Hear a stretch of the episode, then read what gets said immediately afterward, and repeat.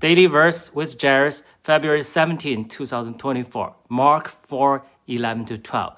And he said to them, To you, you has been given the secret of the kingdom of God, but for those outside, everything is in parables, also that they may indeed see but not perceive, and may indeed hear but not understand, Let they should turn and be forgiven. There are two aspects this. I don't think Jesus is hiding the kingdom from the seekers outside. No. First aspect is if you are not regenerated in your spirit, you don't understand the uh, spiritual thing, in the kingdom of God.